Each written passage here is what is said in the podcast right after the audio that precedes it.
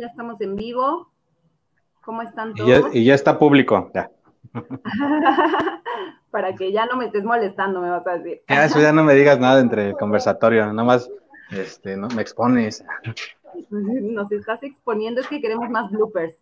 Pues, como ven, el día de hoy, pues nos acompaña Rocío Curi o Estelina Curi, ya no sé cómo decirte porque aquí dice Rocío Curi. Pero bueno, es la misma, es la misma.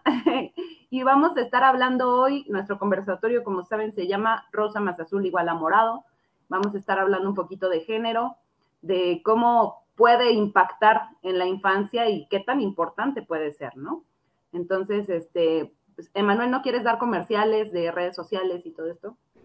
Sí, en lo que se conecta un poquito más de gente, pues decirles que con un súper exitazo finalizamos el día de hoy nuestro taller de estimulación temprana. Estuvo muy padre, no tomamos fotografías por privacidad de, los pequeños, pero este, estamos esperando que muy pronto eh, tener más talleres. Recuerden seguirnos, suscribirse a las páginas de YouTube, Spotify, eh, de Facebook y de Instagram. Eh, nos pueden ayudar muchísimo con sus me gusta, me encorazona, me encanta, me divierte, me enoja, me, asombra.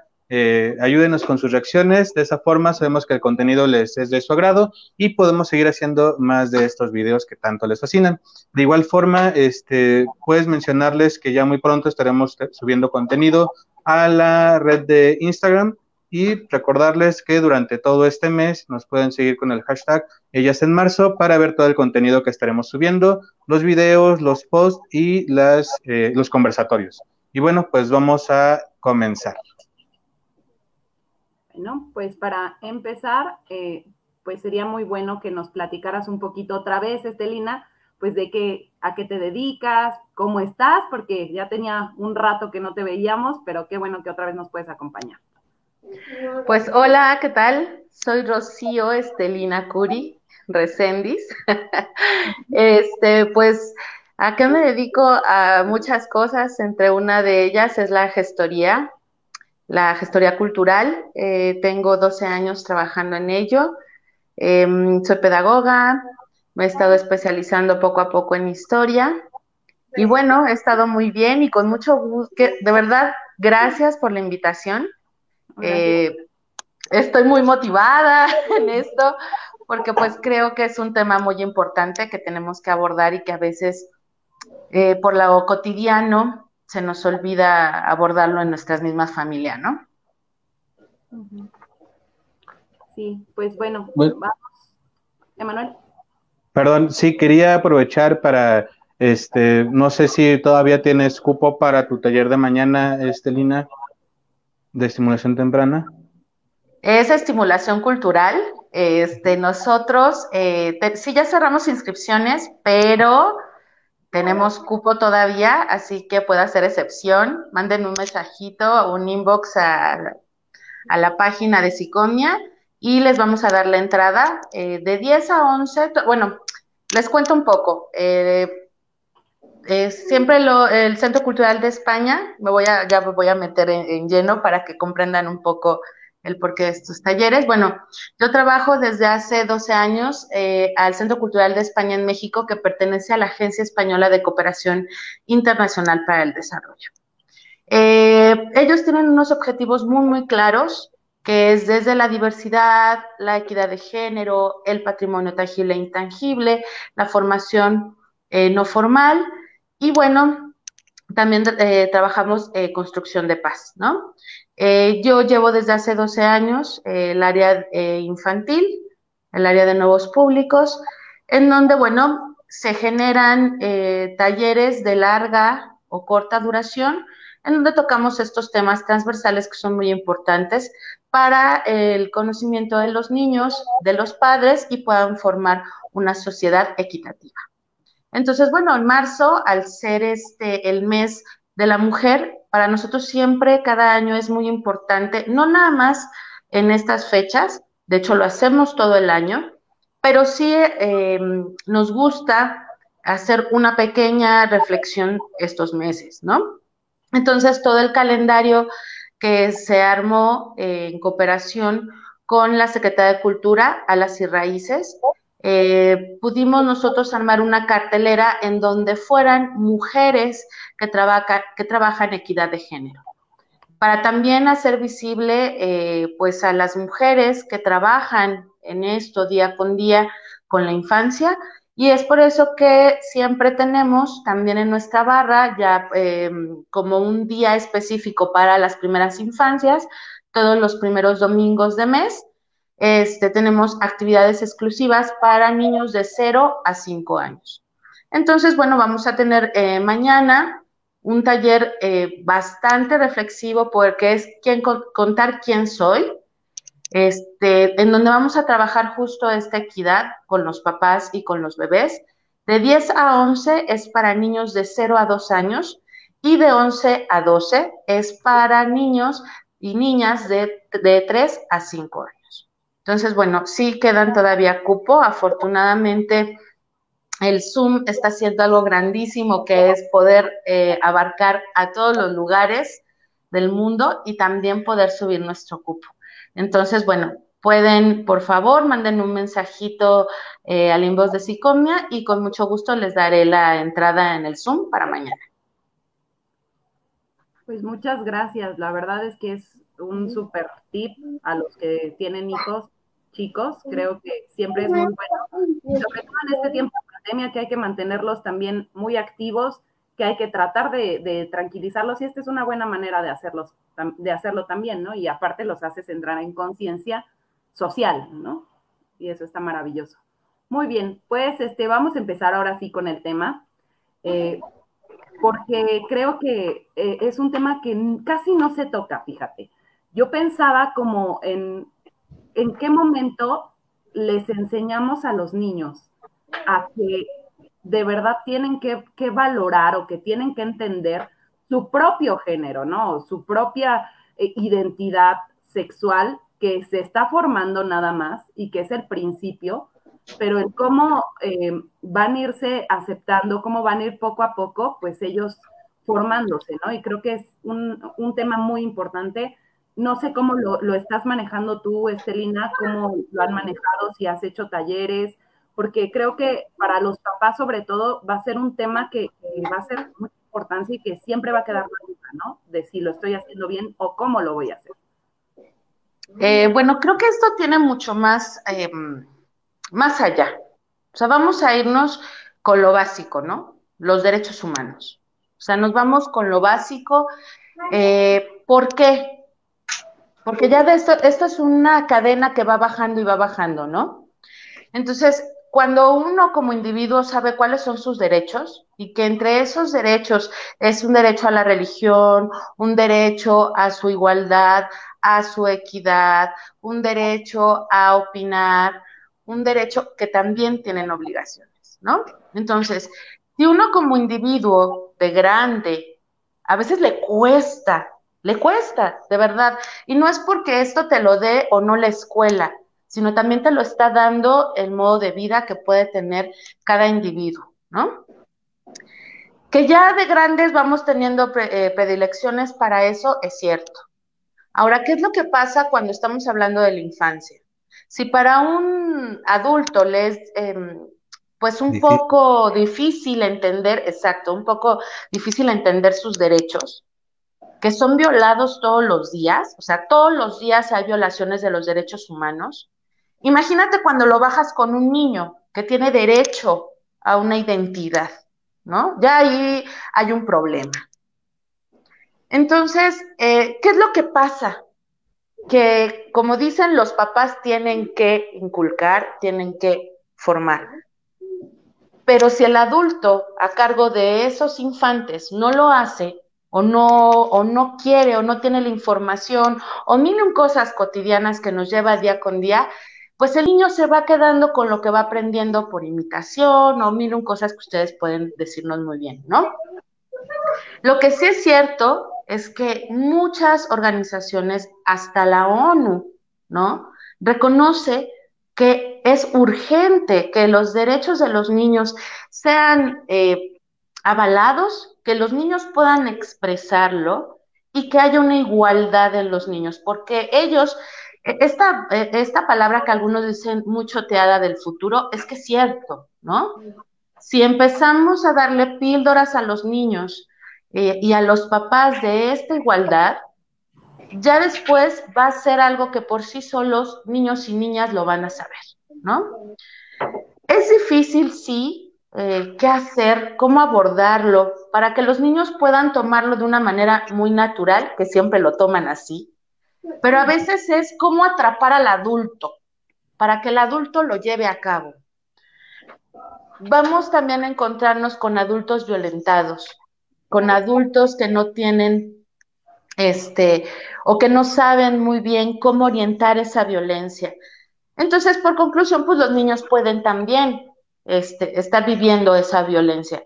Y un ejemplo entre todo esto que hemos intentado hacer en el Centro Cultural de España en México es fomentar a los papás a que sepan que hay actividades, ojo, gratuitas. Hay muchas, muchas instituciones hermanas en México e internacionales que hacen em, mucho campañas de igualdad de género y que son gratuitas. A veces nosotros como adultos eh, vivimos, les digo, en esto cotidiano que nos olvidamos de buscar cosas alternas. O cuando nos vemos en la necesidad las buscamos, pero a veces no o a veces por esa inquietud que los niños nos pueden estar dando y demostrando que eso hace que los adultos digan, ah, tengo que buscar alternativas, ¿no? Y una de las cosas que defendemos mucho en el centro cultural es que esto sí es lúdico y es una formación no formal, pero eso no quiere decir que está vista desde el adultismo, sino está visto desde la perspectiva del niño, para que el niño sea partícipe de sus mismos derechos y de su misma equidad. ¿no? Entonces, eh, se buscan estrategias, no nada más en papel, sino estrategias con varias eh, talleristas, hombres, mujeres que están interesados en que la infancia de verdad pueda ir encausada a esta igualdad, que bueno, eh, hemos logrado encontrar a gente muy precisa, muy precisa, que cuando les contamos a lo que queremos llegar con los niños se entusiasman, ¿no? Y qué mejor que la cultura y el arte. Es la mejor manera para poder llegar a dar estos contenidos transversales con los que trabajamos. Entonces hemos tenido desde performance, este, artes escénicas, hasta talleres cerrados, ¿no? Pero no es que nazcan o que se hagan, sino es un, un círculo vicioso que puede en algún momento ser, como dicen, el ciclo de la vida, pero sano y con una construcción siempre de paz, ¿no? Entonces, eh, respondiendo a tu pregunta, sí, sí es difícil para un adulto, pero no para un niño. A un niño es natural. Ellos eh, nacen asexuados, ¿no? Entonces, para ellos, el hablar de su yo es hermoso. Y cuando encuentran otro yo que coincide, se empieza a construir entre ellos mismos esta igualdad, ¿no? Por supuesto. Fíjate que pensaba un poco en. Ah, Emanuel, adelante. No, sigue, ahorita yo continúo con eso.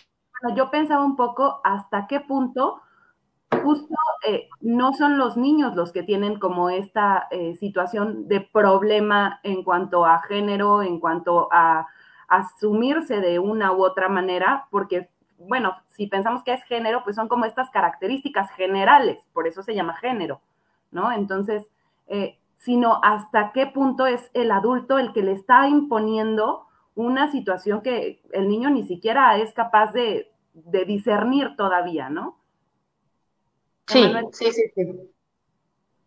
Ahorita que lo mencionas, eh, de igual forma, hay un un contexto o un concepto cuando marcan eh, a la infancia en el género en que eh, nosotros ya como sociedad les imponemos el género, ¿no? Que está esta parte del género asignado, que es al momento del nacimiento, que recordemos como lo hemos hablado en otros conversatorios, eso es el sexo, ¿no? O naces como, como varón o naces como, como, como, como mujer.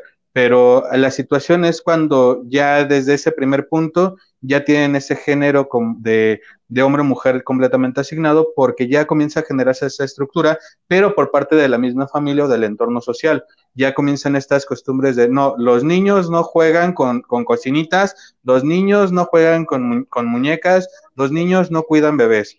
A la, niña hay que dejarla aquí en la casa, este, jugando con sus, con sus trastecitos y cuidando a su bebé y a los niños sí denle un balón y que se salga al patio a, este, a, romperse las piernas, ¿no? Desde ese punto ya es, surge esta importancia de hablar de género en la infancia porque muchas veces es como que culpamos a la sociedad o queremos culpar a lo de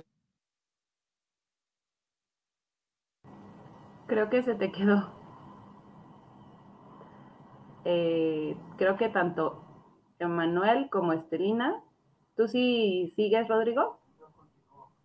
Ya, no. perdón. Yo sí sigo. Se fueron todos. No sé sí. solo. Emanuel todavía no regresa, pero espero que pronto regrese. bueno, vamos a continuar. Ahorita a ver si él puede agarrar la onda. Este, Rodrigo. Y bueno, nada más como para complementar un poco la idea que estaba dando Emanuel acerca de esta, eh, de esta, de esta importancia que tiene el género en la infancia, sobre la todo la, eh, sobre todo la cuestión que tiene el hecho de a veces de no cumplir con ese género, estas consecuencias que puede tener en los niños el no cumplir con esa parte del género, ¿no? El señalamiento, por ejemplo, decía Manuel, le señalaba muy bien, eh, de los niños, ¿no? Les das un balón y que se salgan a jugar fútbol y se salgan a romper las piernas.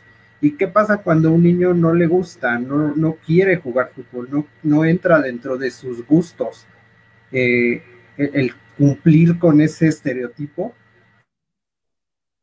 se lo señala a veces en la escuela, muchas veces también la familia, los papás, ¿no? Señalan, hacen estos señalamientos muy marcados por la cultura, que es, si no te gusta el fútbol, entonces eres niña, ¿no? O viceversa, si eres niña y te gusta jugar rudo o te gusta jugar a otra cosa, ah, entonces eh, eres niño, ¿no? Esos señalamientos que poco a poco igual van afectando como a los niños. Fíjate que tenemos un comentario de Leonel Segura, que dice, el entorno influye también muchas veces, ese entorno está influenciado por la televisión, la mercadotecnia, publicidad y todos esos contenidos visuales y gráficos que si no hay un acompañamiento del familiar o tutor, resulta en una mala integración en la mente de los niños y niñas. Definitivamente. Leonel, muchas gracias.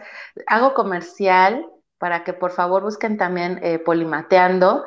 Eh, Leonel Segura es un papá que hace homeschool, este, que también ha, ayudado un poco y Polimateando lo lleva su hijo Bruno Segura, un programa excelente en donde efectivamente puedes eh, escuchar a Bruno hablar sobre sus derechos, ¿no? Entonces, es rico cuando encontramos eh, padres interesados porque los niños y las niñas no traen manual integrado cuando nacen.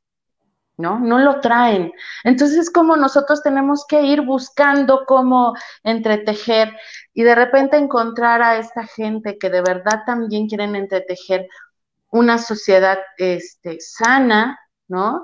Y, e inclusiva.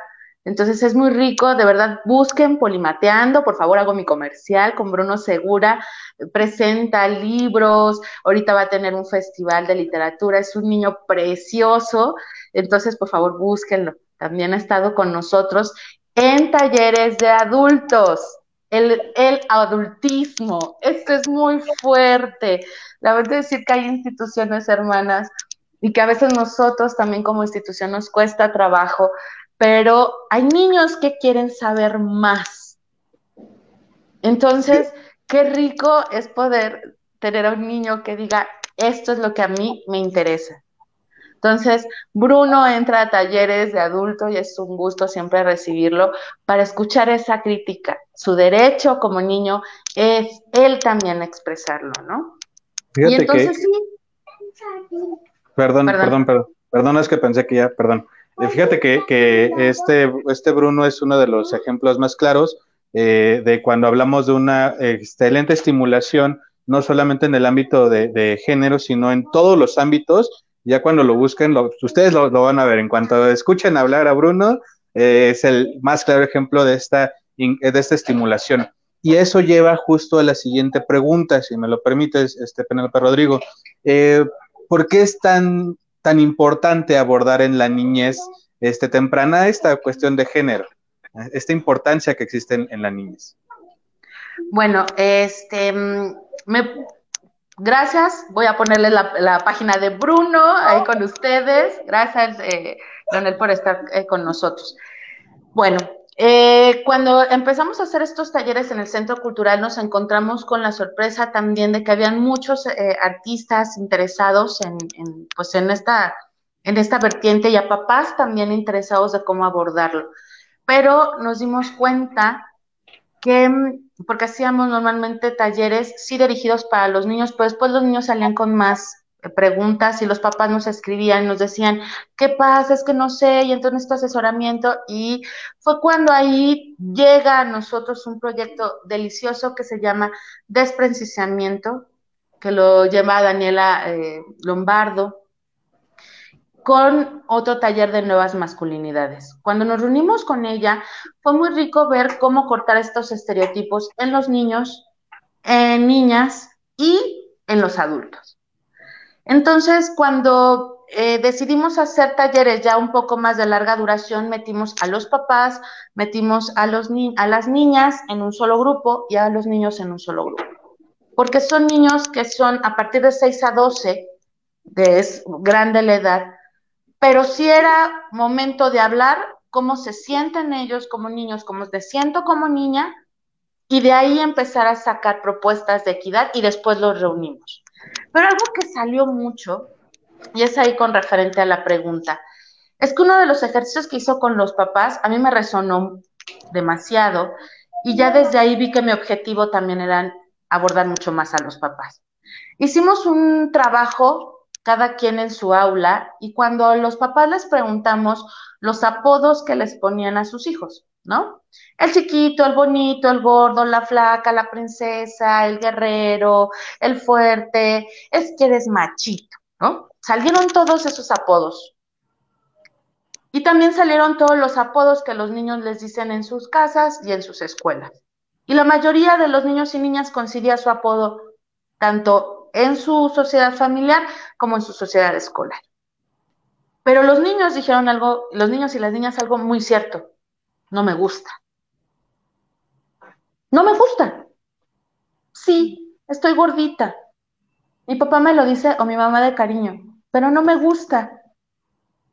Los niños y las niñas nunca lo habían expresado. Y entonces cuando les pasamos esos e, em, formularios, porque nosotros llenamos unos formularios eh, dentro de las clases, como haciendo pues justo peinar estas observaciones, y se los presentamos a los papás, todos se fueron atrás, ¿no? Todos.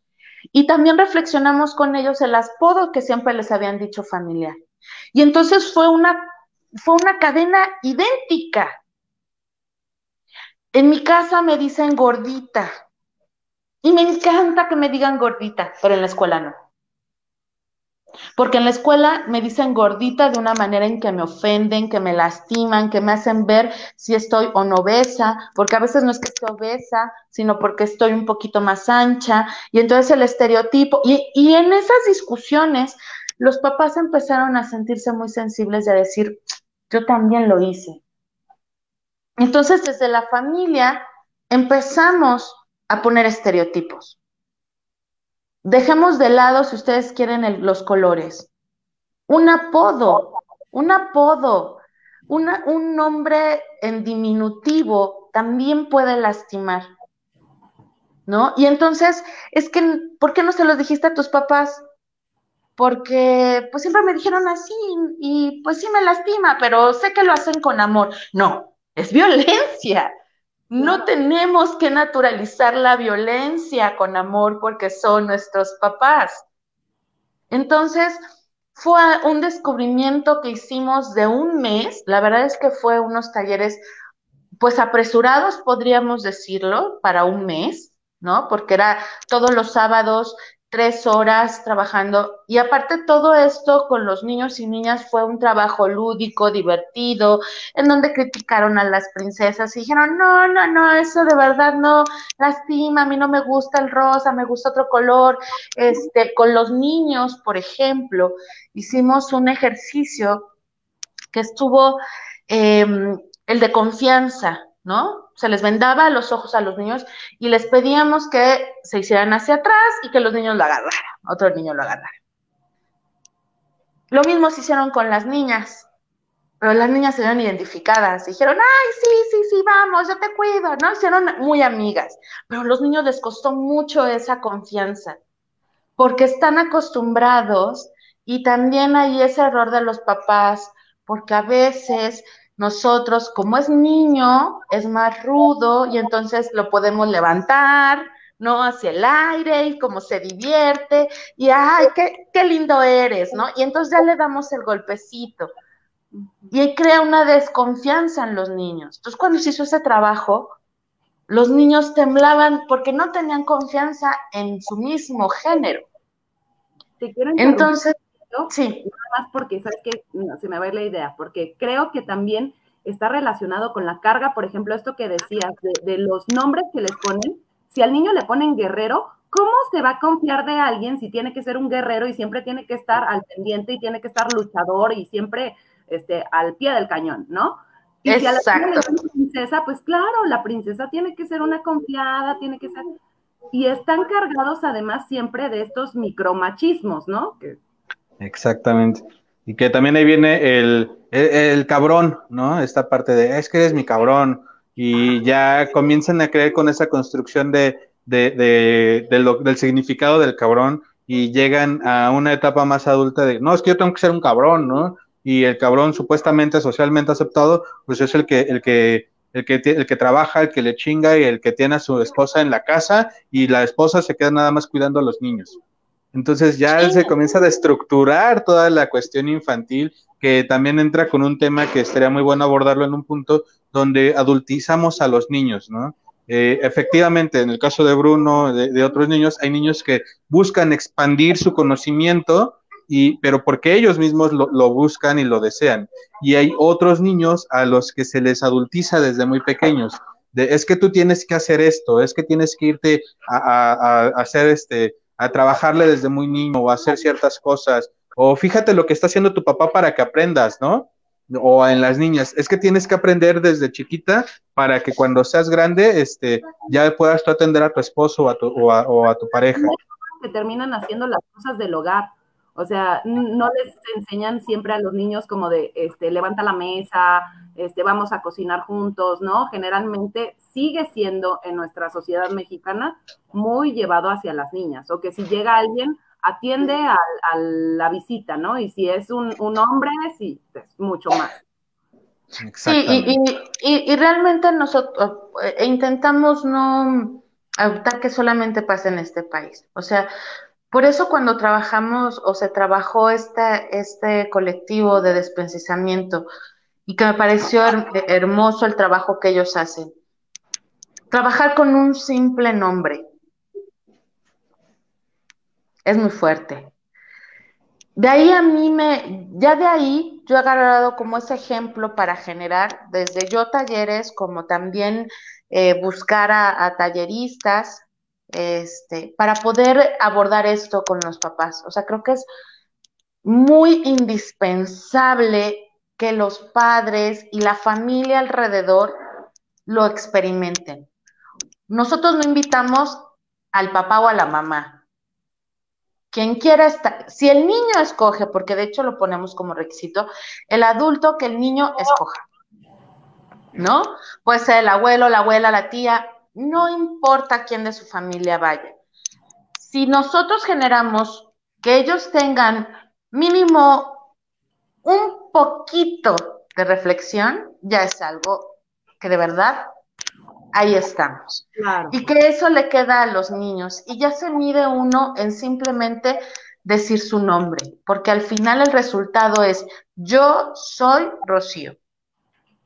No me gusta que me digan chío, no me gusta, yo soy así, este es mi nombre. esta es mi identidad. No importa mi sexualidad, soy yo y tengo un nombre. No sé si han visto que hay adultos que a cierta edad se cambian el nombre. Sí. Que van al registro civil y se cambian el nombre. Es que ahí empezamos a ver que tienen un problema de identidad hasta con el mismo nombre.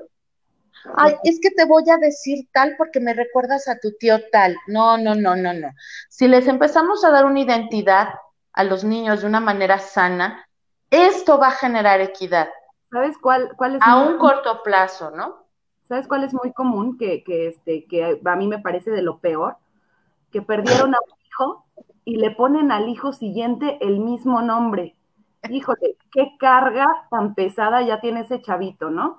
Vamos a leer los comentarios para que no se nos vayan. Francisco José Ibarlucea dice saludos.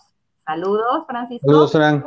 Alberto López dice, saludos colegas, creo que algo que suele ser un factor común es la intervención de los adultos, ya sea por intervención directa o por influencia indirecta. Son los que terminan modificando las interacciones de niños, ya que imprimen sus ideas en estas, por supuesto. Nos dice Cristina Hernández, claro, definitivamente tenemos que tener absoluto respeto hacia la preferencia de género infantil, pues el, sol, pues el solo por ser niños no los escuchamos. Nosotros los adultos damos por hecho palabras o acciones.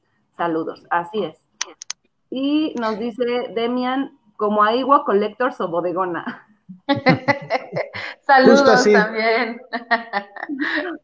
Airam dice, efectivamente como padres tenemos mucha influencia en los hijos, de uno depende cómo sea positiva o negativa. Para ello debemos buscar ese apoyo y este es un excelente medio con su apoyo. Gracias chicos, excelente tema, bendiciones gracias. Gracias, Saludos. Gracias. Ahorita. Este, sí. perdón, perdón. Ahorita que mencionabas también este tema, eh, me llegó otro de los puntos que también son muy importantes ahí, de no, no, no muchas, no siempre es nada más el nombre de, de, algún hermano o de algún familiar, sino las simples acciones o las metas, los sueños que tenían, reflejarlos hacia los niños, ¿no? O sea, cuando el padre quería ser este abogado, pero por sus cuestiones sociales no pudo ser abogado, y ahora tu, hijo tienes que ser abogado y tienes que ser exactamente igual a mí, o al revés, ¿no? La madre. Eh, o sea, no, no es tanto como una cuestión de género, sino las, las metas del padre reflejadas hacia los hijos, que también influyen mucho al momento de hablar de una identidad de género, porque se comienzan a comprender con el género que les está imponiendo esta, esta, esta situación, ¿no? Creo que Rodrigo quiere decir algo, ¿sí? Rodrigo. No, justamente era como la idea que traía Manny igual, e, esta parte del reflejo que los papás ponen como en, la, en los hijos, sí tiene que ver con la parte mucho del género. Muchas veces pone, se ponen estas expectativas en los hijos precisamente con base en la parte del género, en si eres hombre vas a ser profesionista y vas a, como lo decía Manny, no vas a ser un cabrón, vas a ser un chingón y esto, el otro, y si eres mujer, bueno, tu expectativa es tener un marido, que te mantengan, eh, que te traten bien, consíguete a alguien que te trate bien, ¿no? Cásate, ya te estás quedando, muchas de estas cositas que sí eh, son como estas expectativas que se ponen que van como en post del, precisamente del género. Sí, y este, eso también, ¿sabes qué? Me, me deja pensando que hay, yo creo, muchos obstáculos a los que te puedes enfrentar durante este trabajo, Estelina. Entonces, yo quisiera saber cuáles son esos obstáculos a los que te has enfrentado, ¿no? Porque no es un tema fácil. Pues obstáculos, la verdad es que creo que he tenido muy buena estrella, así veces, y siempre lo digo así. Eh, he tenido eh, gente que siempre ha apoyado em, pues las ideas, los proyectos que me llegan, gente muy inteligente, muy creativa.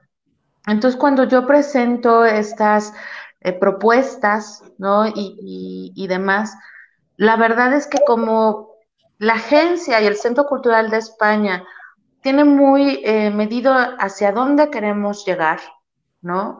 O qué queremos generar. La verdad es que los obstáculos son muy pocos, muy, muy pocos, y la verdad ni siquiera vale la pena a veces hablarlos.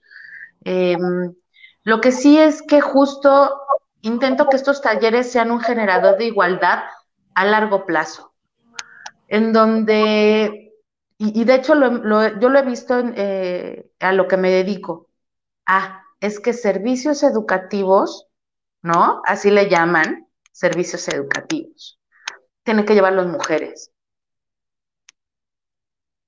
Porque ellas son las que se dedican a la infancia. Y he tenido la oportunidad de conocer a hombres también siendo gestores y generando cosas. Y es ahí cuando tú puedes ver la igualdad que se puede generar culturalmente hablando, ¿no? Pero lo que sí es cierto es que al clasificar así a una profesión de normalista, de pedagoga, de dedicada a la infancia, ahí sí estereotipan, ¿no? Y un artista, sí, un artista puede ser, ay, sí, un hombre, ¿no? Sí, pero eh, ahí es sensible un hombre. Sí, también es sensible un hombre como una mujer en las cuestiones artísticas. Que si nos encontramos machistas eh, y, feministas en, en el trayecto, cada quien puede defender su punto. Pero lo que sí es cierto, o con lo que intento yo siempre es trabajar la igualdad, niños y niñas. No nada más niñas las niñas saben, ¿no? Y podemos hacer reflexiones de ellas, pero los niños son también los futuros niños que tengan esta igualdad. Ahí sí me he intentado siempre ser equitativa cuando hablo eh, o hablamos de esta igualdad. Los niños también tienen derecho, los niños sí sienten. Esto de no, los niños no pueden llorar, que es algo también estereotipadísimo, pero los niños pueden sentir, o sea, lo vemos desde el momento también de que nacen. No sé si se han dado cuenta de la diferencia de telas, no de colores, no me estoy metiendo en colores, de telas para vestir a un niño y a una niña. Las de las niñas son de algodón, la de los niños es más grueso. Sí, es cierto. Entonces puedes encontrar un papá que no entiende por qué el niño quiere ponerse algo rosa. No, señor, no se está refiriendo al color. Tal vez se está refiriendo a la textura y a la suavidad y, al, y a ser cómodo. ¿No? Pero lo que sí es cierto, como decía Leonel, las marcas, todo lo que tenemos alrededor, te ayudan a seguir con estos estereotipos, porque es muy difícil ver de ropa de, de hombres con colores vivos, con telas suaves, y hay niñas que no les gusta y que quieren sentir una tela dura para poder también arrastrarse. Y entonces este tipo de cosas a los papás les conflictúa mucho. Creo que mi mejor experimento ha sido mi hija, hasta económicamente hablando. Los zapatitos con los que empezó a andar mi hija eran de hombre eran baratos, eran más gruesos y le daba más estabilidad en su pie a mí, que eso era lo que a mí me interesaba. Pero si yo iba a la sección de niñas, eran más caros, eran demasiado suaves y no tenía estabilidad para cuando estaba empezando a, caminar, porque ya empezó a, no gateó, por ejemplo, mi hija no fue de manual ahí de, de nada, este, ya al año ya, ya caminaba, a los nueve meses empezó a andar. Entonces, era un, era un conflicto no encontrar productos que yo quisiera, que estuvieran cómodos, que sí lo tenía uno que otro género en la vestimenta. Y hasta ahorita ya puede escoger si quiere vestido, si no quiere vestido, si quiere cosas de varón. Me he peleado con gente al comprar de, ¿para qué quiere? Ah, es una niña de tal tamaño, pero deme ese de Dragon Ball. No, es que este es de niño. No, no, no, pero mi hija usa Dragon Ball. A mi, a mi hija le gusta esto. Entonces es un conflicto con el tendero, con la misma familia, el que no se meta en las decisiones, si mi hija quiere carritos o quiere un castillo, o sea, también socialmente está el problema, ¿no? Y, me voy a, salir un poco para darles este ejemplo que es el mejor que he tenido también en, los talleres y que fue un wow, una sorpresa. Estos dos artistas trabajan, eh, habían trabajado de manera muy enfocada al, a su género. Diva es una boxeadora, ella tiene un colectivo este, de, de, chicas, ella a raíz de una experiencia es que se dedica a hacer exclusivamente para mujeres eh, unos talleres tanto emocionales como físicos para defensa personal, ¿no? Yo la había visto eh, en algún programa, también estuvo en algún momento en algunos talleres del centro, pero cuando le dije que quería que se metiera con niñas más pequeñas que no fueran adolescentes, dijo, ay, ¿en serio? Le digo, sí, quiero esto. Tu deporte, o sea, tú eres boxeadora. Tú dime qué estereotipo has tenido en tu deporte, ¿no? Entonces dijo, ok, me agarró la idea y me dijo, va, me emociono. Este luchador que se llama Takubo, él hace eh, o hacía, no sé, igual ahorita lo debe hacer por línea, él iba a las escuelas a hablar de la cuestión de bullying, ¿no?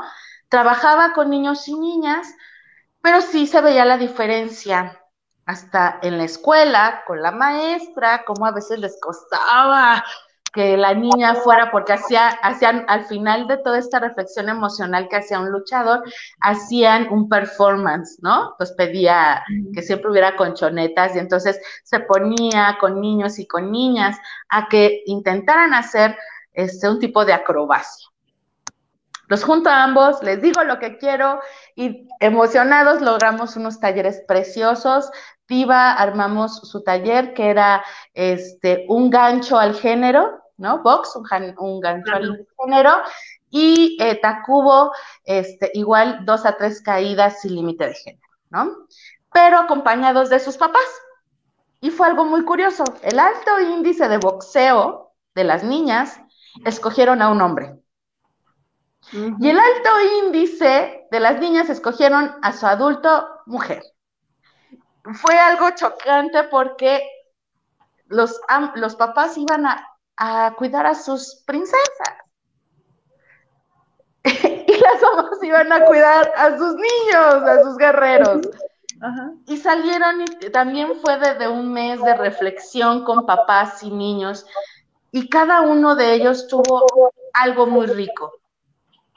Las niñas hicieron un performance con, con su adulto, se pegaban cosas, frases que no les gustaban que les dijeran a las niñas y los adultos tenían que quitarle o arrancarle esas, e, e, estos como pegoles o cosas que se habían pegado en el cuerpo, que eran como carteles, pero las niñas tenían que defenderse. Siempre a las niñas se les dice, no corras.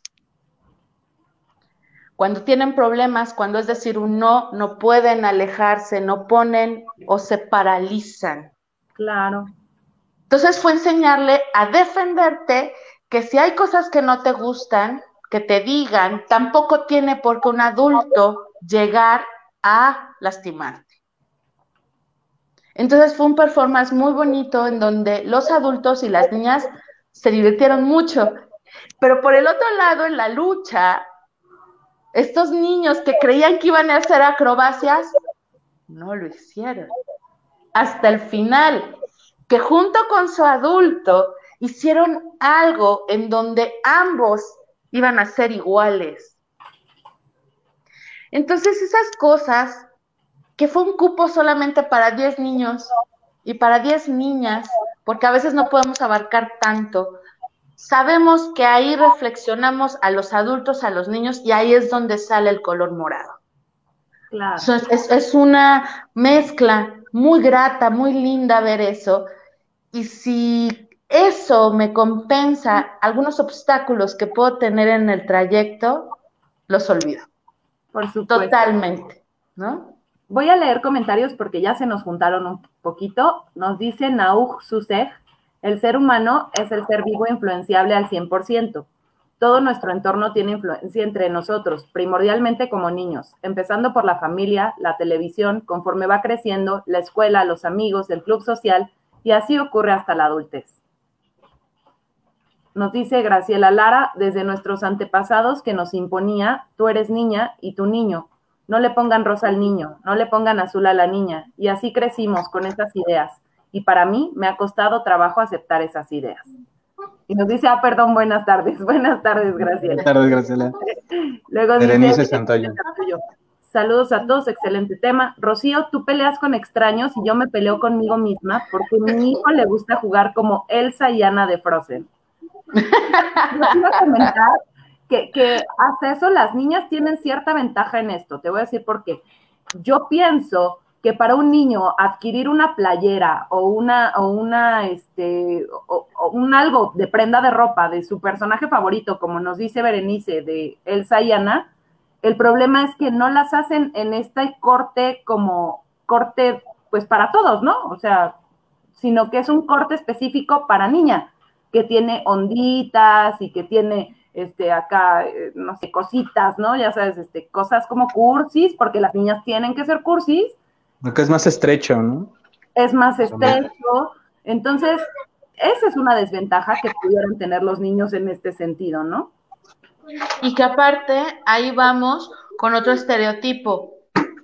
Ay, es que puede ser homosexual si le gusta. Y, y fíjate Y que eso que no es dices, no, no, no, no, no. No, o Está, sea, está muy fuerte, porque inclusive ya en, en las escuelas, ¿no? Los comienzan a, a- a segregar con niñas con niños y, y niñas con niñas, ¿no? Entonces te lo ocultan muy, muy, muy superficialmente este miedo justamente a volverse homosexuales, supuestamente, pero, pero, pero, pero ahí está, ¿no? O sea, esa parte de la segregación es con ese fin. De, no, no hablamos de, de que eh, es una igualdad de género o es para que no se lastimen. No, es al final del día yo lo veo como un miedo y que es un miedo irracional e inclusive este baboso porque pues así no funciona. Perdón, pero así no funciona. ¿no? Machismos también, y fíjate que yo pensaba que en los libros, no sé si han revisado los libros, por ejemplo, del kinder, yo estoy impactada porque hay libros de inglés que te dicen, por ejemplo, este, ¿cómo se visten? Y entonces ponen unos shorts, ponen unos pantalones, ponen un, este, un vestido y una falda, ¿no? Y entonces, por ejemplo, eh, bueno, voy a, a hablar como a nivel personal, mi hijo me decía, pero ¿por qué la niña no puede usar los pantalones y los shorts, no? O sea, ¿quién dijo que no? Entonces, todavía está muy marcado este asunto de, no, las niñas vestido, las niñas falda. Y, y, y fíjate, ¿y qué pasa si en este caso tu hijo le pone el vestido al niño y el pantalón a la niña? El, tu hijo está mal. ¿Estás de acuerdo que esa va a ser la respuesta de la maestra, la respuesta de cualquier persona, ¿no? Por este, este sistema educativo completamente tan cuadrado y, que no les permite explorar más allá de lo que está ahí o de lo que se supone que tiene que ser. Y ya comenzamos también a, a estereotipar diferentes situaciones de perspectiva de género cuando se supone que ante la SEP y todos nuestros grandes este, funcionarios del gobierno, eh, el género ya está, o sea, eh, el, la, la, lucha de género ya está, ya está dada, ¿no? Estamos haciendo grandes cosas por la lucha de género, por la igualdad de género, pero realmente en el fondo, que es la base de todo esto, no está completamente enmarcado. Tenemos otro comentario. A mí me, de yo merengues, a mí me Ay, que me recagaba, dijeran, que me dijeran, ¿a qué? "Vístete como niña. decían, vístete como niña. Sí, ¿Cómo se visten las Sí, niñas? ¿Cómo se visten las Es que niñas? exacto, exacto. Y, y es algo que, y, y también hemos trabajado con estereotipos. Hemos trabajado con ello. Tuvimos el gran honor, también un comercial, busquen por favor en redes, igual lo, lo, eh, les postearé ahí ahora los comentarios cuando terminemos, a casa Grupo Rochelle. Ellos eh, están dentro de la comunidad EGL, EG, eso, LGTB, perdón. LGBTQ. LGBTQ Rochelle más. es un- una actrizaza. Rochelle es una actrizaza. Entonces, eh, tiene una propuesta de teatro de estereotipos. Cabe señalar que Rochelle es transgénero. Entonces, cuando diseñaron el taller y nos lo proponen, nosotros felices dijimos, por favor, eh, porque también se estereotipa a los artistas. Claro. Y eso también, o sea, es que no importa qué color seamos, Dios mío, no importa, no importa la sexualidad, no lo importa. Entonces, Rochelle hizo algo hermoso cuando fue la introducción, empezó a jugar con los papás, porque el primer día sí pedimos a los papás, pero porque Rochelle dice, yo sí quiero que, sepas, que, sepan que soy transgénero. ¿Por qué? Porque no va a faltar que algún niño tenga curiosidad, como me vea. Y entonces, ahí a los papás les puede causar conflicto, ¿no? Y hicimos una dinámica de poner sombreros, lentes, trajes y los niños felices, felices porque podían vestirse de lo que se les daba la gana. Y cuando la maestra dice a los padres de a los niños, ¿qué es transgénero? De una manera muy natural, cual debe de ser, y les dio la opción de quien no estuviera de acuerdo, ya habían visto su clase muestra, pues ella sentía mucha pena, pero sabía que está estos estigmas sociales. No se fue ninguna familia, ninguna. No es porque queramos que de repente les caiga el agua, pero con cosas tan básicas que es sentirse libres, libres. Entienden al otro yo, ¿no? Entonces, cuando hicimos ese taller que duró un mes también, estábamos felices porque compramos, de hecho yo tuve que ir a comprar disfraces, sombreros, todo, eh, junto con Rochelle. Y era divertido porque no sabíamos qué escoger, todo queríamos, nosotros estábamos como niñas en confitería, pero al final vimos que lo que habíamos escogido felices al ver el resultado de los papás y de los niños fue sorprendente. ¿Y por qué crear públicos así? Porque saben que en el centro cultural son libres. Es su casa, siempre que van les digo, y ahora hasta en la virtualidad, diviértanse. Esta es su casa, es un lugar donde pueden ser ustedes mismos. Y hay cosas que ni en su casa pueden ser, pues aquí en el centro cultural, que es tu casa, puede ser lo que tú quieres. Si quieres ser un dragón, eres un dragón. Tuve en un curso de verano, también se llamaba Bruno, que hasta ahorita eh, son mis amigos, su familia. Él llegaba, el curso de verano de dos semanas, con un disfraz diferente. Todos los días, de lunes a viernes. Y acabó motivando a los niños, ¿no? Y, y le envidiaban sus trajes. Se iba de astronauta, de perrito, de bombero y de repente no, que se iba de otro animal. O sea, es dejarlo ser. ¿Cuál es la vergüenza social del adulto? Los niños pueden ser lo que quieran y vestir lo que quieran. Si tienen su problema afuera de casa, no, el adulto socialmente, por lo menos que en su casa sepan que pueden ser libres vistiendo lo que quieran y jugando lo que quieran. ¿No? Creo que eso es muy importante al final del día. No es que vayan y busquen alternativas lúdicas siempre, porque también es trabajo del adulto. Pero si en algo podemos contribuir, pues vamos a hacerlo. Hoy tuvimos un taller de náhuatl inclusivo. o sea, con todas cosas se puede hablar de la equidad y la inclusión, el respeto al otro, al yo, el apapacho del alma. Te abrazo, el alma. Pues vamos a abrazar el alma de estos niños que al final del día todos son iguales, estos niños y niñas, ¿no? Pues vamos a ir cerrando. Este, voy a leer nada más dos comentarios. Dice Graciela Lara, muchas felicidades, qué gran tema, Rocío, un fuerte abrazo. Y nos dice Ángel Moreno, eres increíble para transmitir conocimiento, Rocío Curi. Un abrazo, Ángel. Abrazote. Fíjate que que sí, o sea, realmente este es un tema bien bonito que además lo, lo transmites tan padre que, dan ganas de seguir platicando, dan ganas de seguir con esto. Estoy, la verdad es que siempre es un honor tenerte aquí de invitada. Y nos faltaron muchos puntos, nos faltaron muchos puntos que tomar. Nos quedamos eh, ya saben que nos preparamos súper bien para estos conversatorios. Eh, ahora nos preparamos más, que hicimos hasta nuestra lista de preguntas. Nos quedamos a la mitad.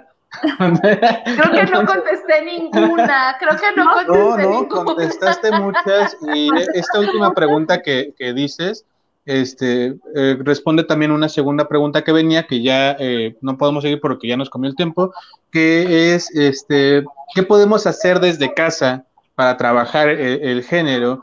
Eh, me gustaría que cerráramos con esta pregunta, si les parece bien, dando un comentario cada quien de cómo lo veríamos. ¿Les parece bien?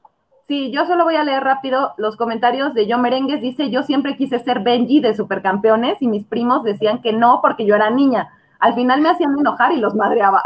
me encanta. Berenice Santoyo, no nos podemos quedar más tiempo. Ay, qué bonito. Está muy bueno. Vamos a invitar otra vez a, Estelina. Ya saben que es de nuestras favoritas invitadas de honor. Eh, yo merengues, ni me hablan mis primos, no, pues sí, se los. Pues no, ni yo te hablaba, que no es cierto. Dice Graciela Lara, yo quería ser batichica. Y luego dice, yo merengues hay que seguir, hoy no hay Ewok Live. No, pero nos gustaría seguir, pero eh, ya nos comió mucho el tiempo y luego dicen que estamos medio aburridos, entonces mejor vamos a dejarla aquí, pero eh, todo el mes vamos a tener temas relacionados a, a la mujer, al género, eh, entonces esperemos que nos acompañen y si nos da la posibilidad, invitar de nuevo a Rocío a uno de estos conversatorios durante este mes, estaría súper genial y pues aquí estaríamos. Entonces, pues vamos a ir cerrando, ¿les parece bien? Eh, empezamos con Rodrigo, que ahora casi no ha hablado. Gracias. Este, eh, fuera de, lo, de, la pregunta que, que, iba, que íbamos a contestar, creo que me gustaría nada más quedarme con esta parte que dice, eh, que dice Rocío, y que es muy cierta, que es la importancia, mucho, mucho, mucho la importancia de la enseñanza del género, de todo esto que fomenta Rocío desde muy pequeños y en ambas partes, tanto niños como niñas, porque precisamente si nos cargamos hacia un lado, puede resultar como, como en este momento está haciendo, ¿no? Hay una lucha de un lado y una resistencia del otro, en donde tenemos una sociedad que se resiste completamente a este cambio de, perspectiva, a esta aceptación de los géneros, a esta aceptación de muchas otras creo que sería como lo, con lo que me gustaría cerrar. Ok. Eh, Penélope. Perdónenme. Ah, vale, dale, dale, dale. Yo me enamoré de Peter Pan, amo ese comentario. Este, yo merengue, está maravilloso el tema. Ángel Moreno, todos los esfuerzos suman. Transitemos a un mundo que sea vivible para todos, todas y todos. Estoy completamente de acuerdo. Hagan otro mañana, dice yo merengue. Monse Hernández, qué bello, felicidades por su trabajo. Muchas gracias, Monse. Y dice yo merengue, las brujas del mar. Muy bien, pues este, yo nada más quisiera cerrar, digo, creo que esto es una buena oportunidad que se que conozcan los talleres que están impartiendo en el Centro Cultural de España, pero como dice Estelina, no todo es trabajo de afuera, es mucho el trabajo de adentro y creo que aprender a escuchar, para que entonces el, niño aprenda a conocerse a sí mismo es una cosa muy importante. Y si tienen en algún momento dudas y si tienen en algún momento una situación en donde crean que no es el niño, sino uno mismo el que está poniendo cosas ahí, también pueden acercarse a algún lugar para que se traten ustedes estos temas, ¿no? En efecto. Eh, bueno, pues de igual forma yo a mí me gustaría cerrar este, bueno, antes invitarlos por favor a que nos ayuden con sus likes, compartiendo este video, eh, si es la única, es la forma en la que nos pueden apoyar eh, para seguir haciendo este tipo de contenidos y eh, suscribiéndose a las páginas de YouTube, Instagram, de, buscarnos en Spotify y sobre todo aquí en Facebook para continuar con este proyecto que se llama Psicomnia, que es de nosotros para ustedes y gracias a ustedes. Bueno, pues a mí me gustaría cerrar de igual forma con esta parte de la pregunta de qué podemos hacer desde la casa, creo que primero quitarnos el miedo. Como adultos, una de las cosas que más nos atañe cuando hablamos de género, de sexualidad, de estereotipos, de, diferentes cosas, es el miedo que tenemos de cómo lo puede ver la sociedad, de que estemos hablando de esos temas en nuestra familia, y el segundo de cómo nos pueden llegar a juzgar nuestros demás familiares. Aquí la prioridad son sus hijos, esa es lo fundamental, Y si ustedes se quitan estos miedos y comienzan a trabajar sus, sus propios problemas, van a, crear y a construir y permitirle que se construya un niño íntegro, a una niña íntegra, con valores, con principios y con una libertad de género y de sexualidad amplia, para evitar problemas y otros aspectos que pueden tener más, más adelante. Antes de que Estelina, evidentemente ya va a cerrar, voy a terminar con los comentarios. Juan Jesús Gil Hernández nos dice, excelente tema, muchísimas gracias. Efectivamente debemos realizar el cambio primeramente por los adultos. Yo Merengues etiquetea la página para que compartan sus videos esa página. No. Eh, Berenice Santoyo Emanuel convence a Rocío que regrese. Yo Merengues, muchas gracias. Y nos dice, los amo, me encantan. Gracias. Pues Rocío, cierra, por favor. Bueno, pues este, gracias a todos los que nos están siguiendo, gracias a los amigos, a esta familia cultural que he logrado también hacer y que sé que hayan estado. Este, hacemos comercial, Ego Collector y Gato Bodegona tienen un este, espacio de juguetes donde se ve la equidad de pareja. Entonces, este, véanlo, creo que es un buen ejemplo, porque justo sí, es, eh, definitivamente queremos que sean más adultos que reflexionen acerca de la igualdad. Eh, no hay niños y niñas sin derechos humanos. Ustedes, sus derechos humanos es muy importante. No se dejen violentar. Esta construcción de paz ahorita, estar encerrados, cuesta mucho trabajo el no ser violentos por estas frustraciones. Es difícil, pero si yo como adulto estoy siendo violentado o soy violento, y si no me trato efectivamente a los hijos e hijas que pueda tener, pues seguramente seguirá prevaleciendo estos estereotipos y estas luchas que se hacen todos los días, diferentes eh, hombres y mujeres y, y demás que hay, son luchas por una causa, para que en un futuro nuestros niños y nuestras niñas escojan cómo y qué quieren ser en la vida. Entonces, vamos a intentar hacer el cambio.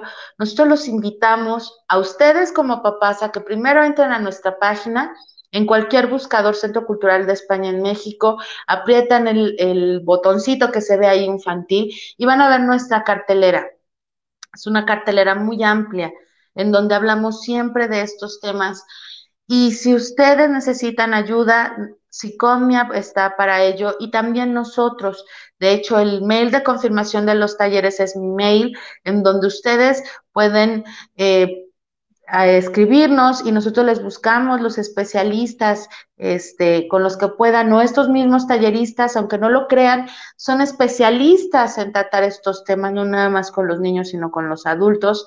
Este, entonces, bueno, los invito, va a haber, ok, no quieren talleres, pues hay manera, hay un YouTube, el YouTube siempre a las 12 del día del Centro Cultural de España en México, todos los domingos hay un espectáculo, vamos a empezar mañana con un espectáculo Cuentos de, de Príncipes y Princesas, donde cortamos estereotipos, vamos a tener por alas y raíces, este, la rebelión de los zurdos, ¿no? De una niña que se afronta a ser zurda y por ser niña y zurda, ahí hay un problema, ¿no? Y entonces también la mujer árbol. Todo esto en YouTube a las 12 del día siempre hay una cuestión escénica, un concierto, una narración que puede, les puede ayudar. Nosotros damos el tema, lo sensibilizamos. Ustedes acompletan esta reflexión. Entonces, piensen que si de esta pandemia tenemos, de esta cuestión sanitaria, que aprender algo, es justo a poder dar igualdad a estos niños y a estas niñas. Gracias. Pues, muchas gracias, Estelina. Eh, muchas gracias a todos los que, los que estuvieron con nosotros. Les repetimos, eh, sigan el Centro Cultural de España en México, busquen la cartelera, un gran espacio para todo público, pero creo que el fundamental en todo este momento es eh, los niños y la cuestión infantil, en lo particular. Pero todo público tiene su espacio, tiene su momento y siempre es necesario concientizarse. Y de igual sí, forma, tenemos prácticas, tenemos práctica Bow. Ah, bien. Sí, tenemos para todo el público. Si también necesitamos nosotros como adultos este, reflexionarlo, tenemos charlas, conferencias, prácticas WOW de, de LGTB para toda la comunidad. Somos inclusivos. Es un lugar donde también trabajamos con la discapacidad, donde no hay límites, todos son bienvenidos. Así es, muchas gracias. Este, no olviden seguirnos en nuestras redes sociales, compartan por favor los videos, porque esta información le puede ser útil a alguien. Entonces, este, pues compartan nuestra información, denle like a la página de YouTube, denle like por ahí a Spotify y pues ahí nos, estamos escuchando, viendo y demás. Efectivamente, y nada más este mensaje que deja eh, Yo Merengues, nos vemos el 8M, siempre fuertes en la lucha por todos, en efecto, y siempre apoyando, Psicomnia, el movimiento feminista. Nos vemos la siguiente semana con nuevo contenido. Bye.